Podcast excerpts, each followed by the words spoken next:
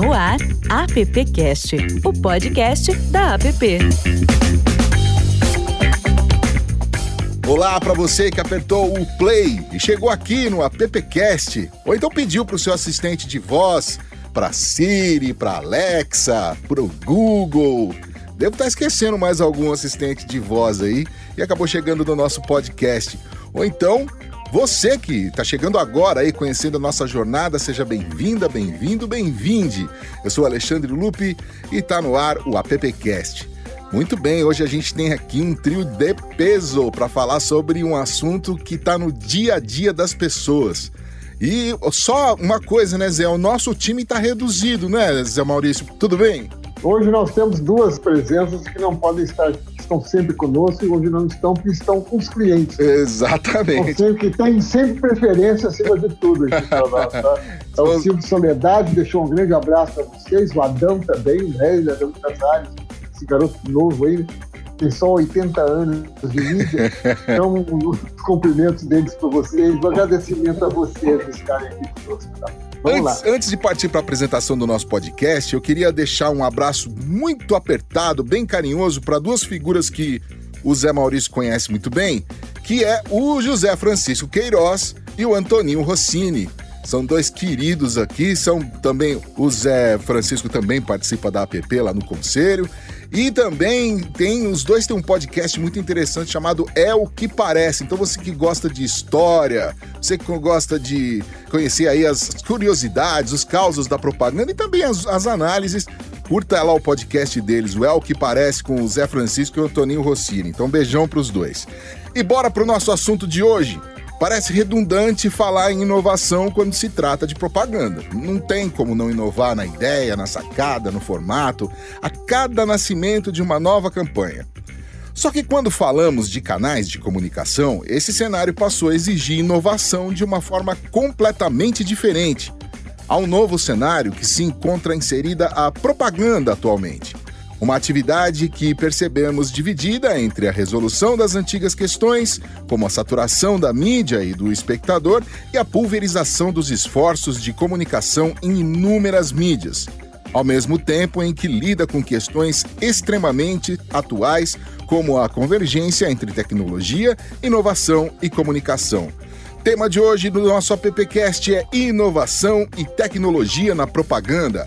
Para falar sobre esse assunto tão importante e tão presente na vida das pessoas, temos aqui a Loredana Sarcinella, que é profissional de marketing com mais de 25 anos de experiência no setor de tecnologia e bens de consumo vencedora do prêmio Caboré em 2018, com passagens por empresas como Samsung, Arcor, Natura e Motorola.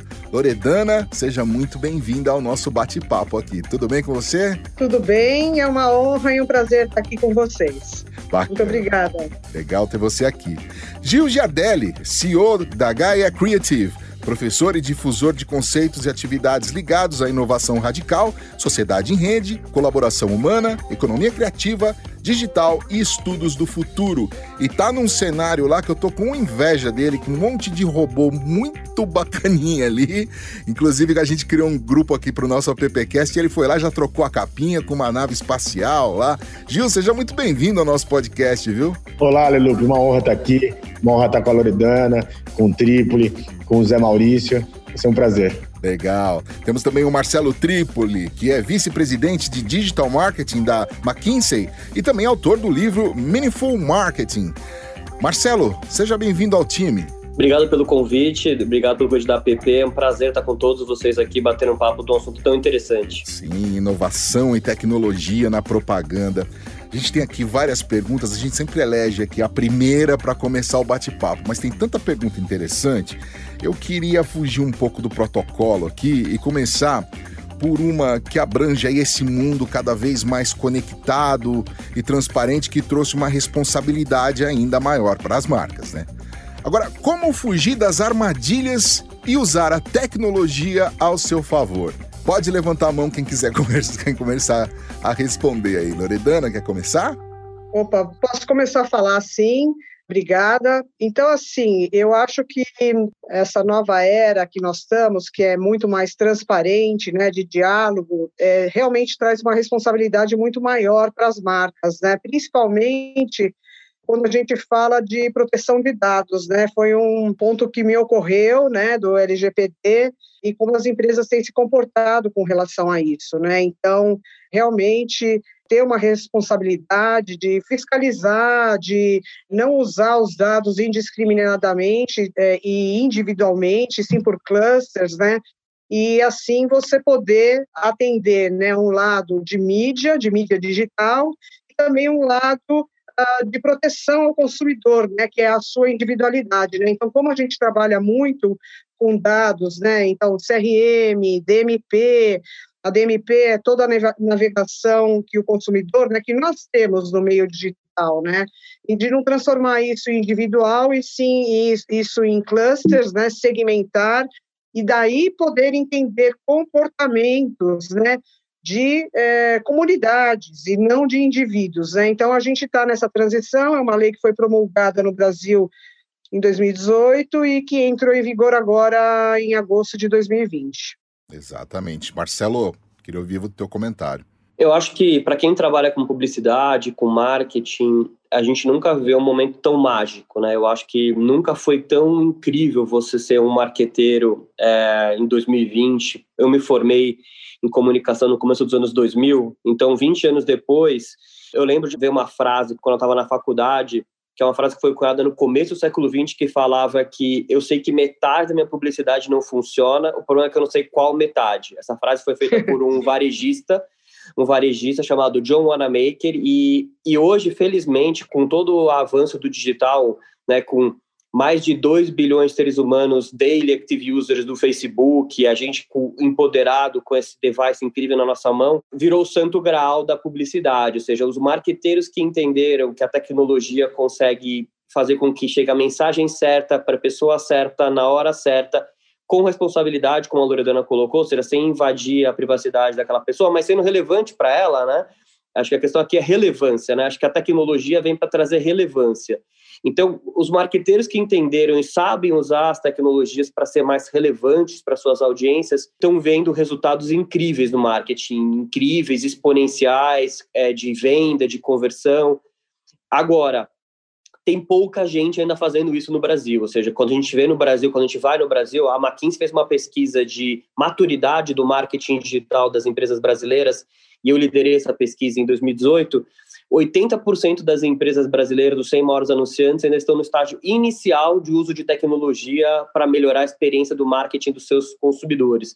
Então, a gente tem uma tecnologia super poderosa na nossa mão, mas a gente ainda, como indústria, no Brasil, está aprendendo a usar ainda está muito no começo dessa jornada, o que eu vejo com muita oportunidade, né? Então, acho que para todos os estudantes, profissionais do mercado, que se especializarem, que forem para o marketing digital, vão ter muitas oportunidades aí de gerar impacto na sociedade, nas suas empresas e de ter carreiras super promissoras, porque um bom profissional de marketing digital hoje não conhece a palavra desemprego.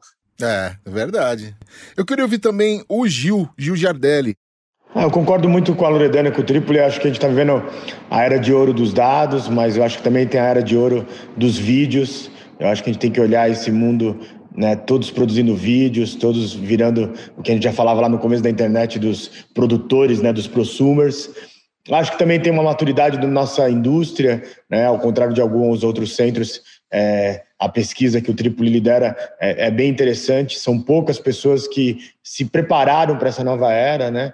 Aí fala aqui de, de bastante tempo atrás, quando a gente fez um trabalho com a Loredana e, e assim já falava do digital, mas está falando é, é de, de, décadas atrás, né? Não de décadas. De, e agora tem empresas que estão discutindo isso nesse em 2020. Então, eu acho que a gente vive um momento muito bacana de transição e, e, e vai ter que ter mais podcasts como esse para preparar as pessoas para a nova era. Apesar de não ser novo, para muitos ainda é novo. Só queria fazer um comentário rápido do que o Tripoli falou, porque essa pesquisa que ele liderou, nós usamos na última empresa que eu trabalhei recentemente, e a gente entendeu qual era o nosso nível de maturidade no meio digital, incluindo o ICOM, e nós fizemos todo o mapeamento também para poder atingir o nível máximo que hoje é visto na indústria do digital mesmo, né? Então, isso contribuiu muito, esse trabalho que eles fizeram contribuiu muito para a gente entender as forças e as debilidades e aonde a gente deveria trabalhar. Bacana. Agora, gente, é, qual é o papel da ciência e tecnologia na publicidade? Quer dizer, ou os papéis, né? Vamos lá, Silvão, que deixa eu ver com quem eu vou começar aqui, com o Gil. Eu acho que a gente tem ali um, um ponto interessante, porque é, o conceito da publicidade da dupla de criação né, ficou para trás. E agora você vai ter que ter o que nós chamamos né, da, de equipes transdisciplinares. E realmente não dá para fazer uma criação hoje que seja transmediática, né? Se você não tiver pelo menos um cientista de dados acompanhando essa dupla. É, qual é o ponto? Aí eu acho que volta de novo a, a maturidade que o mundo está sobre esse mundo digital. Hoje você tem é, quase 60 mil vagas abertas para cientistas de dados em todas as áreas, é, no jornalismo, na medicina, na publicidade. Então, é, a gente vai ter que, é, talvez, desmistificar o conceito das agências, né, da dupla de criação, e agora para a equipe transmediáticas né, e transdisciplinares. E mais do que isso, é, eu acho que esse conceito de atendimento, de planejamento, de criação, também ficou no retrovisor, porque agora a gente fala da inovação dos comuns, né, que a inovação vai ser feita com todos, vai ser feito é, com a pessoa comum. Então, isso mudou, acho que, o papel da agência de publicidade, do publicitário e da forma até como a gente está ensinando essas pessoas e foi ensinado para nós. Eu acho tudo que o Gil comentou extremamente relevante e concordo. E eu acho também que assim a gente tem muitas agências hoje que não são digital native, né? Que isso também é bem importante porque o mercado se tornou muito digital e a comunicação se tornou muito digital, um canal diferente, né? Mas é um canal é, muito mais assertivo, a gente consegue trabalhar o target muito melhor. Então, eu acho que tem uma transformação também, tem que haver uma transformação das agências nesse novo mindset. Então, eu, eu acho que esse é um grande desafio nas agências que se propõem um trabalho 360 graus também, né? Então, todas as áreas uh, do marketing, da comunicação, para atender seus clientes. Então, eu vejo como um grande desafio, mas é o desafio da transformação, é necessário. Ah, só complementando aqui o Gil e a Loredana, concordo com tudo que foi colocado. A gente tem ajudado nossos clientes na McKinsey a, a ganhar uma capacidade nova, amplificar suas capacidades e seus conhecimentos na área de marketing digital. E o que a gente vê na maior parte dos casos, quando a gente chega dentro do cliente, é que o time que está envolvido na agência e dentro do cliente, muitas vezes tem uma limitação de atuação. Né? Por exemplo, gestão de dados. Né? O marketing digital é basicamente o marketing data-driven. É isso que a gente está falando.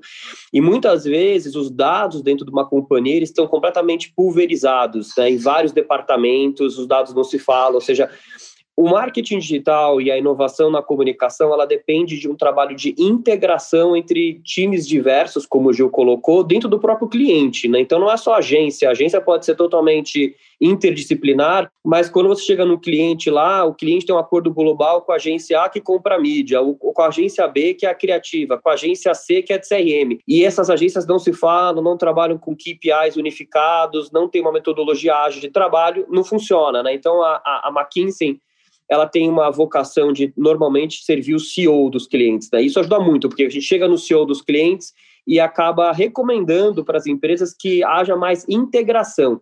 Então, acho que a palavra-chave que a gente está falando aqui é um misto de capacidades técnicas, que realmente quem fez publicidade normalmente fez publicidade porque não, é, não era o melhor amigo do Excel, não era porque gostava mais de Excel no mundo, e hoje o Excel manda, o Excel manda em tudo na vida, né? O Excel manda na remuneração que você tem na tua vida, manda no PNL da empresa, né? Como dizia uma amiga minha, que é a Cris Duclos, que a Loredana conhece muito bem, quando você não tem receita e não tem lucro, você não tem paz. Né? Então, você ter lucro, receita e lucro para ter paz, para fazer as coisas. E na comunicação que traz receita e lucro é você fazer a conta na ponta do Excel para as ações de comunicação e para tudo, só que para isso você precisa de capacidades técnicas e você precisa de integração. Então, acho que a palavra-chave aqui é como que as agências conseguem reposicionar os seus negócios e atuarem como uma integradora. Se você parar a pensar o termo agência, ele, é, ele envolve integração, né? Porque é um agenciamento, né? Agenciamento de veículos, de produtoras. Só que a agência, as agências normalmente, aí eu estou generalizando aqui, tem ótimas exceções, elas limitaram o seu agenciamento dentro de uma caixinha a caixinha de fazer um filme, a caixinha de fazer uma campanha ali massiva. E essa fórmula precisa ser amplificada para tudo que a gente está falando aqui, para a gestão do CRM do cliente, gestão de dados do cliente. A agência deveria estar tá puxando essa agenda de dados. E eu não vejo isso. Nos clientes que eu atuo na McKinsey, eu não vejo as agências nem participando da conversa, quanto mais puxando. Exatamente, exatamente. Eu, eu, citei aqui outro dia num podcast nosso, eu sou uma produtora de conteúdo, e a gente nunca conversou tanto com o cliente direto como a gente conversa agora. E as agências, como você disse, aí tem ótimas exceções, também entenderam esse movimento e a gente, agora a gente tem uma conversa em três, quatro, sabe, cinco lados aí conversando sobre o mesmo. Isso tem dado um resultado muito bom. Eu quero trazer para a conversa aqui o nosso Zé Maurício, o nosso conselheiro e também o nosso pauteiro aqui. Zé, fica à vontade para você perguntar aí. Não, meu, frente a esses três aí, né? eu fico, fico bem, bem, bem, bem no fundo da questão aqui, né? Eu sempre fui um cara voltado para televisão, criado, nascido com televisão, então hoje, hoje o, a, o digital me impressiona muito. Né? Eu, eu queria perguntar a vocês, por, ser, por sempre trabalhar na direção comercial de veículos de televisão, a gente, eu sempre me sentia assim, um invasor junto ao telespectador, junto ao consumidor, junto ao, eu estava invadindo o espaço dele. Como é que a digitalização poderá reduzir essa sensação de invasão do comercial, da venda no, no, no momento do cliente? Eu acho que a gente tem que primeiro entender, e eu sei que isso gera alguns debates, mas se a gente for estudar né, o conceito de comunicação do século XX, muito das linguagens vieram de linguagem de guerra, né? Acertar o target, é, cobertura total. Se a gente for analisar, né, é, com todo respeito que isso é muito dolorido, mas é um pouco Goebbels, assim, né? E eu acho que agora mudou completamente, porque é, realmente é, primeiro que pesquisas mundiais nos mostram que as pessoas não gostam de serem chamadas de clientes. Elas são pessoas que consomem aquela marca e já não tem mais né, é, aquele processo de você, durante toda a vida, ter a mesma marca de carro, por exemplo. Então, ficou muito mais fluido o consumo. O outro ponto é que agora o poder está na mão dessas pessoas.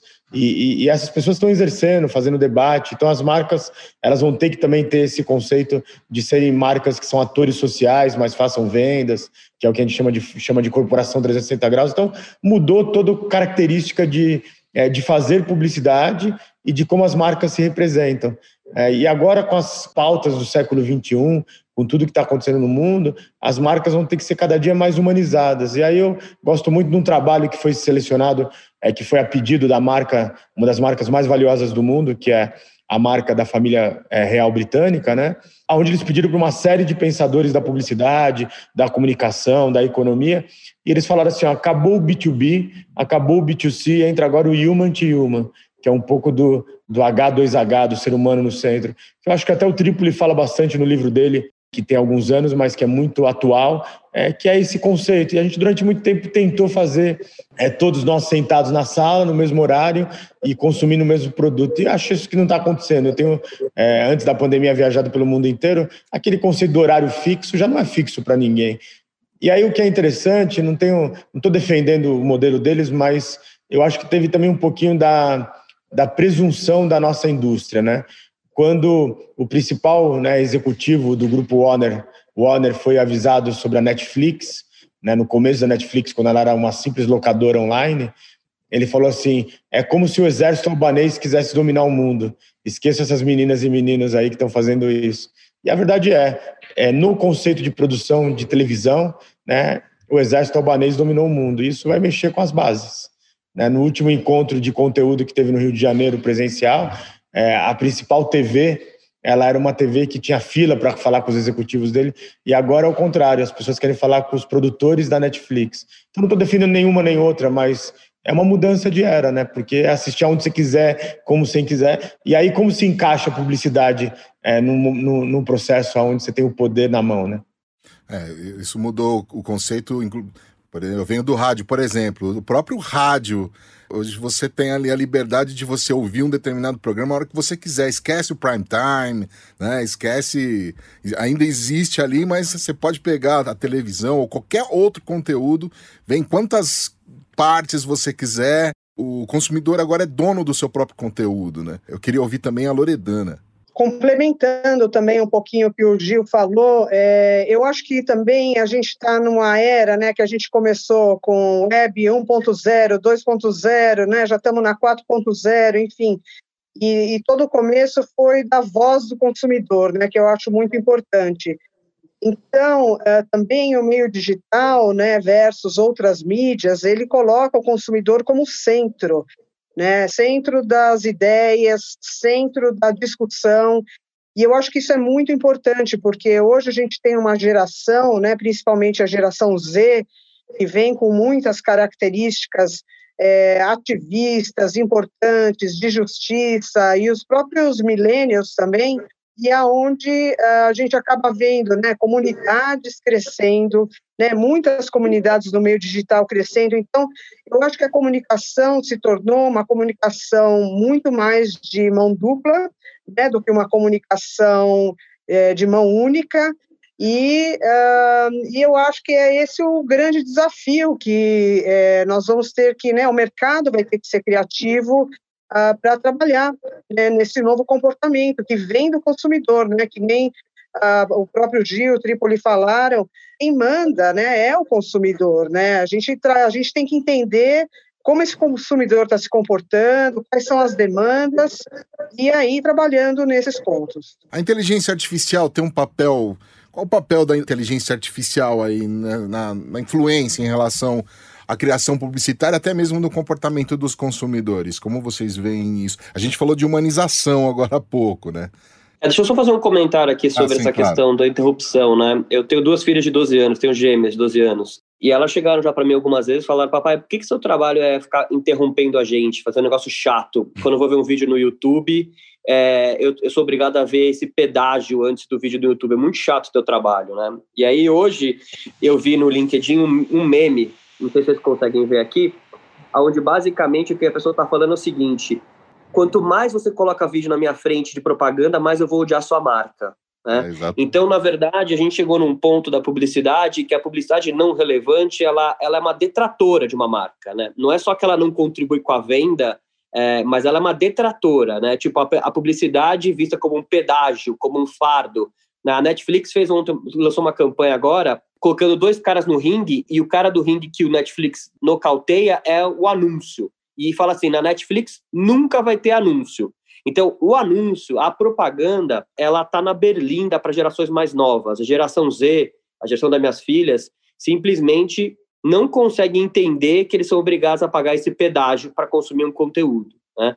Como resolver isso? Só tem um jeito: as marcas precisam entrar na vida das pessoas de forma convidada e não, de, não chutando a porta. Né? Isso parece muito chavão do mercado publicitário, mas quem sabe fazer isso? Quantas marcas vocês conhecem? Quantas Red Bulls existem no mercado? Né? Uma marca que vale mais pelo conteúdo que ela gera e que ela está envolvida do que pela bebida que ela produz. A gente precisa de mais Red Bulls no mercado. Toda marca vai ser uma Red Bull? Com certeza não. Tem muita marca que nem tem vocação para isso, mas é muito importante que as marcas tenham na sua pauta a questão de achar formas de entrar de forma convidada na vida das pessoas, porque senão elas vão ter cada vez mais uma reação negativa, principalmente as gerações mais novas que já estão acostumadas a ouvir áudio e podcast no Spotify sem publicidade, se você pagar, a, a ver vídeo no Netflix. É uma geração que está acostumada a ter o conteúdo que ela quer na hora que ela quer, sem ser interrompida. Essa geração vai lidar muito mal com a publicidade do varejo que grita, é, o varejo que grita na minha orelha aqui, fica gritando o dia inteiro e quer me vencer pela repetição, pela frequência. Isso não funciona para a geração mais nova. É um baita de um desafio, né, gente? É um baita de um desafio esse. Mas é, a gente falava sobre inteligência artificial. Então, ô Marcelo, agora eu volto então para você. Inteligência artificial pode ajudar a criar uma nova comunicação, a ajudar as marcas a criar uma comunicação é, sem ser invasiva e sim convidada, ajudar a criar um conteúdo? Com certeza. E eu acho que, inclusive, é legal desmistificar o que é inteligência artificial, né? Porque parece um negócio meio assim da NASA, né? Que lança um uhum. foguete. É, parece sexo na adolescência. As pessoas falam e cada um fala uma coisa e ninguém sabe direito o que, que é. É um negócio completamente. Eu acho que a inteligência artificial ainda tem muito misticismo e muito marketismo em cima, né? Se, se é que essa palavra existe. Inteligência artificial é basicamente qualquer tipo de processo automatizado aonde o, o software aprende durante o, o longo dele a mídia digital bem feita, ela é totalmente baseada nesse conceito, né? Quando você vai comprar uma publicidade no Google, no Facebook, as plataformas otimizam a sua compra de mídia baseado no aprendizado anterior de milhares de pessoas, né? A palavra mais importante para o marqueteiro hoje na eficiência do seu marketing digital é o que a gente chama de look-like model.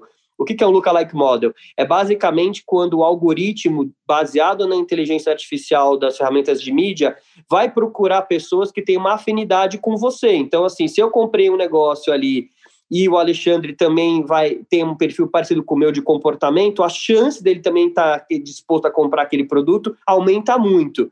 É, então, a gente, como ser humano, não é tão diferente assim, né? Segundo a metodologia Ocean, que foi usada para eleger o Trump e fazer o Brexit, o ser humano se divide em oito grupos psicológicos. A gente, como ser humano, tem desejos muito parecidos, nossa pirâmide de Maslow não varia muito. Então, assim, não é muito difícil de um software conseguir classificar as pessoas e entender o que é importante para elas em escala, em volume, coisa que nenhuma pessoa conseguiria fazer manualmente.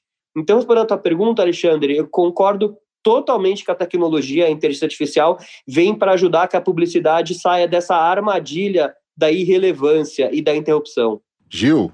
Eu queria trazer um outro ponto que eu acho muito interessante. Eu fui é, entender essa geração TikTok, né? E, e aí, quando você mistura o TikTok com a comunidade K-pop, né, só para vocês terem uma ideia, a comunidade K-pop, é, com a hashtag K-pop no Instagram e no TikTok, só em 2020 trocaram 6 bilhões de mensagens com essa hashtag. E aí o que foi interessante foi quando eles viraram e falaram assim: olha, é, eles reservaram, né, a comunidade TikTok dentro do Instagram, eles reservaram seis, é, um milhão de convites para o último comício do Trump.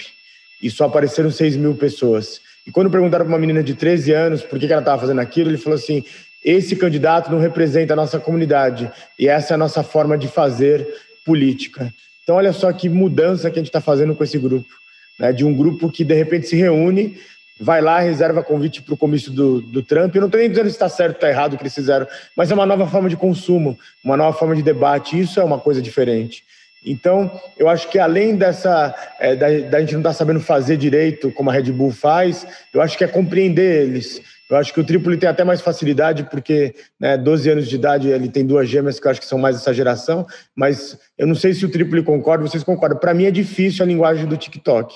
Eu me sinto bobo tal. Então é, é uma mudança de geração, é impressionante isso essa geração do TikTok, ela tem uma, um comportamento com relação ao conteúdo, a narrativa do conteúdo completamente diferente da minha. Eu, eu me acho um idiota no TikTok, completamente. Tipo, eu tento consumir ali e claramente eu, eu descobri que eu tô velho na hora que eu não entendo uma plataforma. Eu que sempre fui uma pessoa que ajudei meus clientes a minha vida inteira a entender plataformas. Quando chegou a primeira que eu tenho dificuldade de mentalmente entender o código ali, realmente cheguei à conclusão que minha barba branca aqui começa a fazer sentido, porque eu tô me sinto uma pessoa um pouco ultrapassada. Minha, uma das minhas filhas fica o dia inteiro assinando petições online de causas que ela acha importante, que ela descobre tudo pelo TikTok.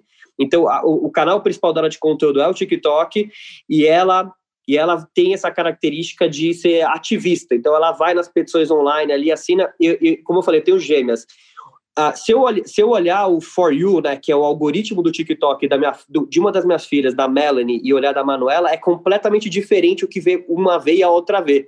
Por isso que não dá para a gente colocar toda uma geração dentro de uma, dentro de uma caixinha, né? Dentro de uma é, é muito multifacetado muito long tail, né? O conceito aí do long tail nunca foi tão verdade. Minhas duas filhas têm a mesma idade, moram na mesma cidade, estão na mesma casa, estudam na mesma escola, e elas têm um consumo de mídia e os influenciadores que, que elas seguem é completamente diferente, os interesses são diferentes. Então, torna-se muito mais complexo fazer comunicação para essa geração por causa dessa, desse multifacetado que eles vivem hoje.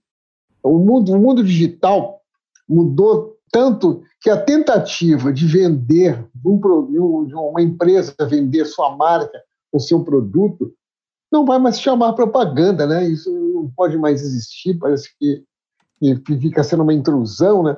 Qual é a solução para isso? Como é que o cara vai. Nosso negócio aqui é propaganda. Como é que o cara vai vender seu produto e vender sua imagem? Como é que vocês acham que isso pode, pode ser prático e objetivo, assim, agora, no futuro próximo? É uma mudança de era, né? É, não é uma era de mudanças. E eu acho que muitas das palavras que nós utilizamos hoje são palavras é, do século retrasado, do século passado.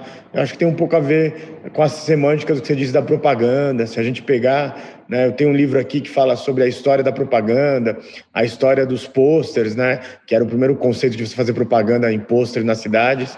Eu acho que está na hora da gente ter novas palavras. Qual é o ponto? Como é uma mudança de era, nós não temos as palavras ainda.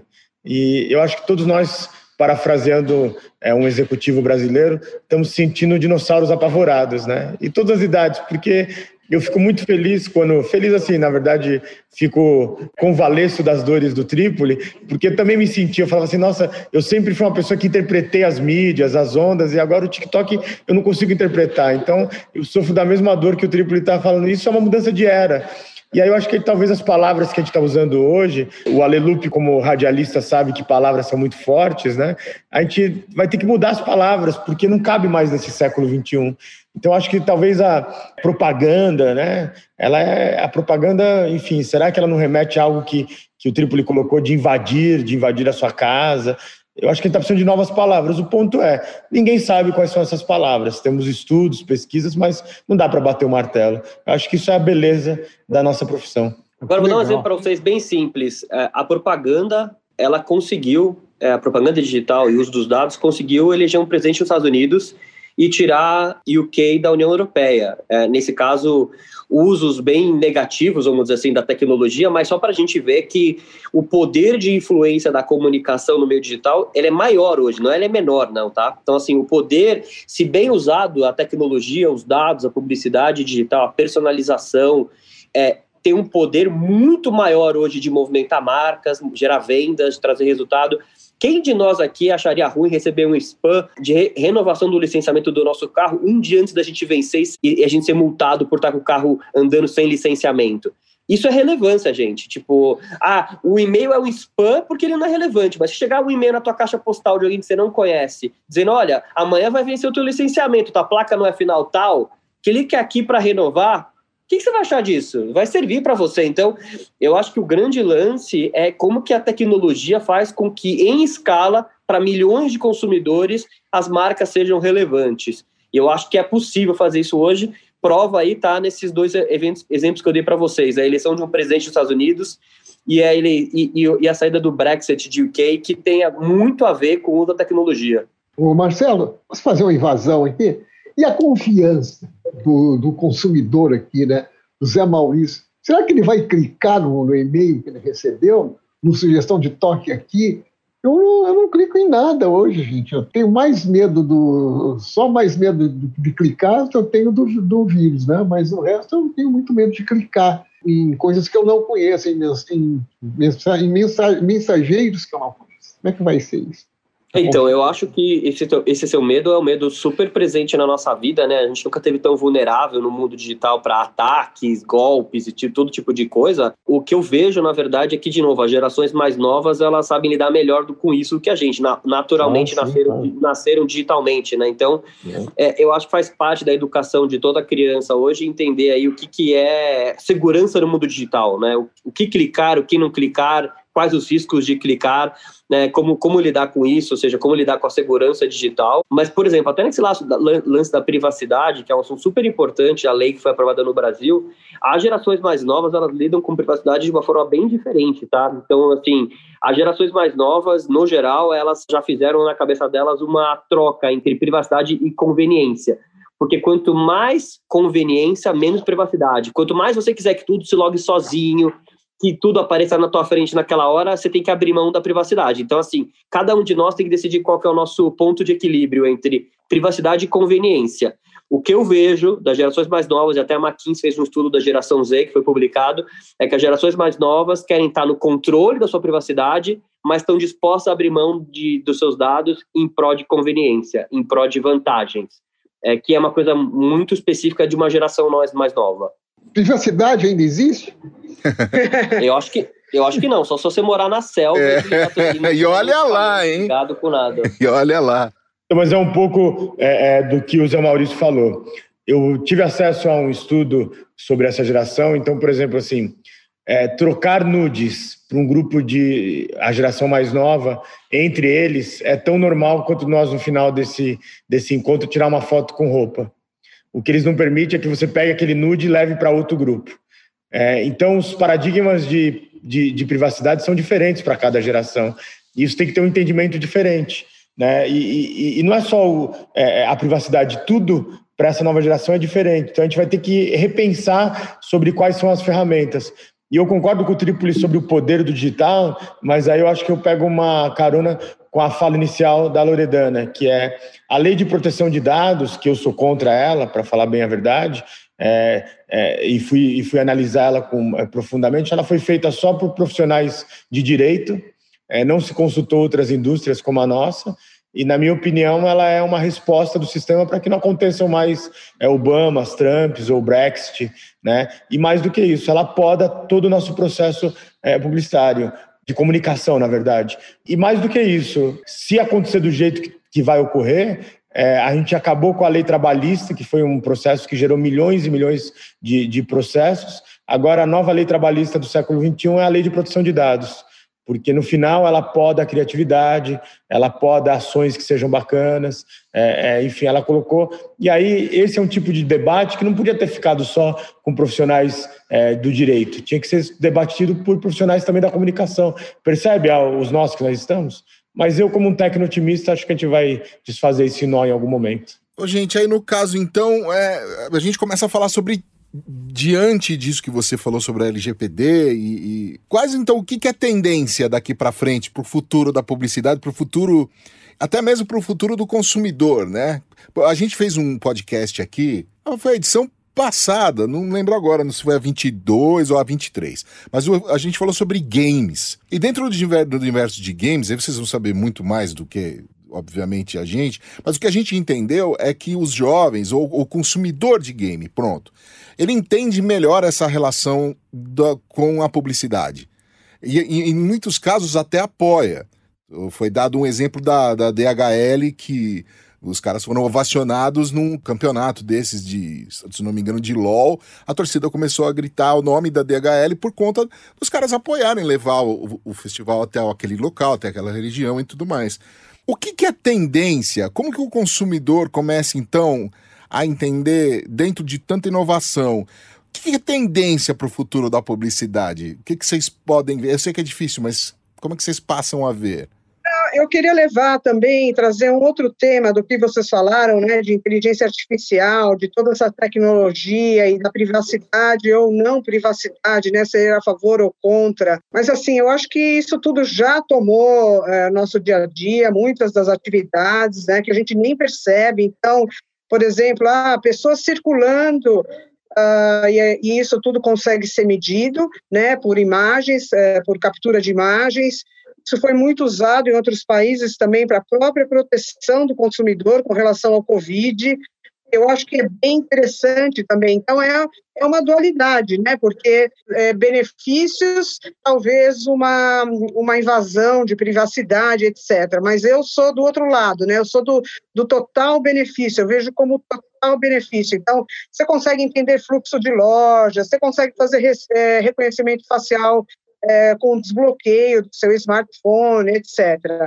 E com isso, na publicidade, você também consegue definir melhor seus targets, você tem disparos automáticos, você faz entendimento né, de, comportamento dos consumidores e você gera muito mais insights do que normalmente, né, que o Tripoli colocou, né, de anos atrás que a gente trabalhava com uma outra realidade da publicidade, né. Eu tenho até uma ferramenta que eu acho super bacana da Amazon, que se chama Amazon Recognition, Uh, que ela analisa imagens né, de, de, fotos do Instagram e de, de, determinados lugares, e com isso a gente pode entender é, é, comportamento, consumo de um produto, enfim, e, e daí poder criar muito mais, né? Agora, com o futuro da publicidade, eu estou vendo um material outro dia, eu ainda acho que é assim, ele é muito bom para base de dados, para insights, para aprofundamento de conhecimento, mas, por exemplo, para estava vendo a realização de um filme. Não sei se vocês conhecem uma realização de um filme feita por uh, inteligência artificial, que foi o filme Sunspring. Não sei se o Tripoli conhece ou o Gil Jardelli conhecem.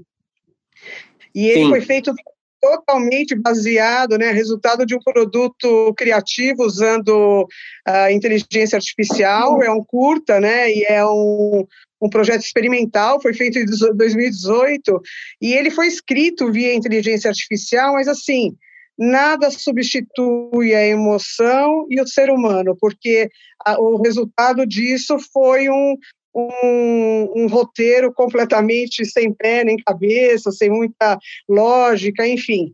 Então, eu acho que a gente tem a tecnologia é, a favor, e, mas a gente tem a emoção do ser humano que nunca vai ser substituída. Essa é a minha visão. Bacana. Zé, eu queria. Você tem mais alguma pergunta para gente? Você tava com um caderninho cheio aí que eu sei. Não, mas eu me considero satisfeito. O que eu aprendi hoje aqui, cara, é, né? é sensacional, né? Isso aqui é um mundo, um mundo novo para mim, né? Então eu tô, eu tô encantado. Legal. Eu estou encantado. Eu acho que estou suficientemente abastecido. Eu queria... Deixa para eles. É, deixa para eles. Novos fatos. Quero ouvir as considerações. Eu gosto de falar isso. Considerações finais. Coisa, coisa de radialista. Coisa né? de radialista. As suas considerações finais. Né? Vamos começar pela Loredana. Loredana, manda aí sua mensagem final para gente aqui no nosso podcast. Olha, tem uma mensagem que, assim, é, toda essa pandemia trouxe uma aceleração para a gente do uso digital, né? Então, como a gente não conseguia, agora está abrindo um pouco mais, né? Mas como a gente não conseguia ter contato social, a tecnologia foi o nosso grande vetor e foco para a gente poder sociabilizar. Né? O ser humano é sociável. Eu acho que a tecnologia ela humanizou muito, né? É, também, eu acho que ela vai humanizar cada vez mais. E eu acho que as empresas também vão ficar cada vez mais humanas, né? Então, mesmo com a tecnologia, é sempre a favor do consumidor, né? Sempre a favor da conexão, é sempre a favor de ser relevante e, e trazer é, algum benefício real, né? E não do distanciamento, que nem muitas vezes já foi colocado. Bacana. Gil, eu tenho visto muito né, sobre a gente falar sobre é, omnichannel, experiências. E na verdade eu acho que o conceito de experiência está virando commodities para as marcas que já sabem fazer é, isso bem. E agora as marcas vão ter que fazer espetáculos. Espetáculos, seja no atendimento, seja no digital, seja na vida real, seja nas lojas. E eu acho que também aí tem um outro ponto que sai o omnichannel, que é o conceito de o cliente no centro, para contextos relevantes. Eu acho que como o Triplo, e a Loredana falaram, é, se você tiver um dia de vencer é, o seu IPVA e você receber um e-mail te avisando daquilo, aquilo é um contexto relevante. Eu acho que o nosso desafio como comunicação é ter esses contextos relevantes, entender qual é esse momento. Hora vai caber é, o rádio, hora vai caber é, um super de, um, de, uma realidade virtual, hora vai caber uma conversa, hora vai caber uma, uma comunicação é, one-to-one. -one. Eu acho que isso é muito interessante. E outro ponto agora sobre a nossa indústria, né? Eu trabalhei em duas grandes agências é, no começo da minha carreira. É, eu acho que durante um tempo a gente perdeu o protagonismo sobre os assuntos importantes do mundo, porque a gente só ficou preso em vender, vender e vender. Né? E a gente falou muito isso. É claro que o lucro é importante, que vender é importante, mas eu acho que é, as cabeças privilegiadas que escolhem essa profissão está na hora de ter mais protagonismo sobre vários debates do mundo. E, e, e, uma das formas da gente mudar mentalidades no mundo extremista é usar a comunicação bem feita. Eu acho que é, esse podcast é, é um exercício de trazer outras conversas, de trazer outros formatos. É, fico muito feliz quando vejo a filha do, do triplo de 12 anos sendo uma ativista, uma, uma web ativista, mas e nós? E nosso papel nesse mundo? Né, eu acho que está na hora. Eu acho que vender, vender, vender é importante, mas eu acho que a gente se esqueceu um pouquinho da nossa essência. E aí volto né, ao começo, que ao Zé Maurício, a publicidade bem feita, ela vende bem, mas ela também ajuda o mundo a ser melhor, certo? Boa. Marcelo.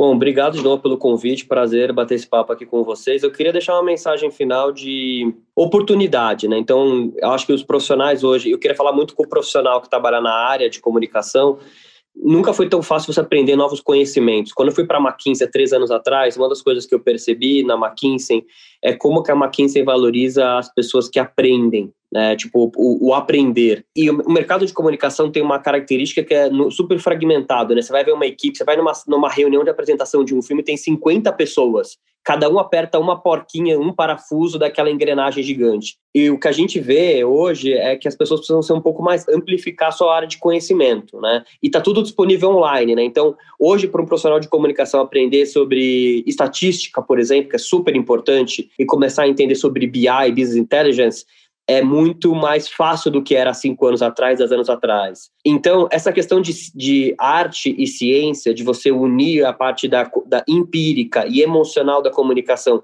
com a parte de dados, com a parte de negócios, com Excel, como eu falei, nunca foi tão possível para qualquer profissional, seja ele de criação, de planejamento, de mídia, fazer isso. Então, o convite que eu faço é os profissionais amplificarem seu conhecimento e entenderem o novo, né? não terem medo do novo, e, e com isso vão se tornar profissionais muito desejados e gerar muito impacto. Né? É, eu não era um profissional, quando fui para a McKinsey, história com profissional não era um profissional de mídia de performance. Eu, a minha carreira inteira na iThink foi muito mais voltada para conteúdo, muito mais voltada para experiência de produto e eu passei meus últimos três anos aprendendo muito, uma coisa que eu não sabia, que eu não, não dominava, né? É, a gestão de, de dados, de CDP, de DNPs, de Martech. Então, qualquer um pode aprender, o conteúdo está aí disponível. Então, o convite que eu faço para todos é agarrem as oportunidades. Talvez, em vez de fazer um binge watching no final de semana de uma série da Netflix, vai fazer um webinar lá do MIT de graça, aberto online, sobre ciência de dados e aprender, porque isso vai fazer muita diferença na sua vida profissional. E está disponível para qualquer um. Nunca foi tão democrático o conhecimento. Bacana. Gente, muitíssimo obrigado. Obrigado a Loredana Sarcinella. E Alexandre, o... se eu puder Claro que pode, deve. eu, eu, só ia fazer um comentário que eu concordo to, totalmente com o que foi colocado. E assim, eu estou faz, fazendo um fora no IBGC e não existe agenda corporativa sem o ESG, que é o Environmental, Social e a governança né, do ambiente e de todo o entorno social e não existe. Então, se as empresas não estiverem preparadas para isso também no futuro, é assim, é uma grande, é, vai ser uma grande debilidade, porque o consumidor jovem que está vindo vem com essa mentalidade de diversidade, de ambiente, né, de toda a parte de sustentabilidade e ainda toda a parte social, de entorno, de justiça, etc. Então, só para complementar, esse lado emocional, porque vai exigir muito mais das empresas esse olhar. Bacana. E se Deus quiser, os deuses da inovação e da tecnologia vão ajudar a nossa internet um dia, né? gente, muito obrigado pela participação de vocês. Essa voz que você. Obrigado, gente. Valeu. Ela da Loredana Sarcinella, que é profissional de marketing, 25 anos de experiência no setor de tecnologia e bens de consumo, vencedora do Prêmio Caboré 2018. Passou aí por empresas como Samsung, Arcor, Natura e Motorola. Tivemos também o Gil Giardelli, CEO da Gaia Creative, professor e difusor de conceitos de atividades ligados à inovação radical, sociedade em rede, colaboração humana, economia criativa, digital e estudos do futuro. E o Marcelo Trípoli, que é vice-presidente gerente de digital marketing da McKinsey e autor do livro Meaningful Marketing. Foram os nossos participantes que deram aquela bela aula para a gente hoje e o meu amigo Zé Maurício, que também nos ajudou na condução aqui do podcast. Fizeram falta o Silvio e o Adão, né, Zé? É, de fato, eles fizeram falta, mas nós somos muito blindados, vocês foram blindados pelos depoimentos desses três craques. Com certeza. Eu só tenho a agradecer a eles, agradecer também aos ouvintes aqui dos nossos AppCasts, né? Nós sempre teremos grandes figuras aqui para vocês. Obrigado vocês três. Obrigada a vocês. Ensinaram tanto. Né? Obrigado pelo convite. E temos aí o próximo podcast com mais um tema bem relevante. É só ficar ligado que daqui a uma semana tem mais uma edição saindo do forno. Eu sou Alexandre Lupe e agradeço a equipe da Compasso Colab que edita, monta e distribui esse podcast. Até a próxima. AppCast, o podcast da Associação dos Profissionais de Propaganda. Produção Compasso Colab.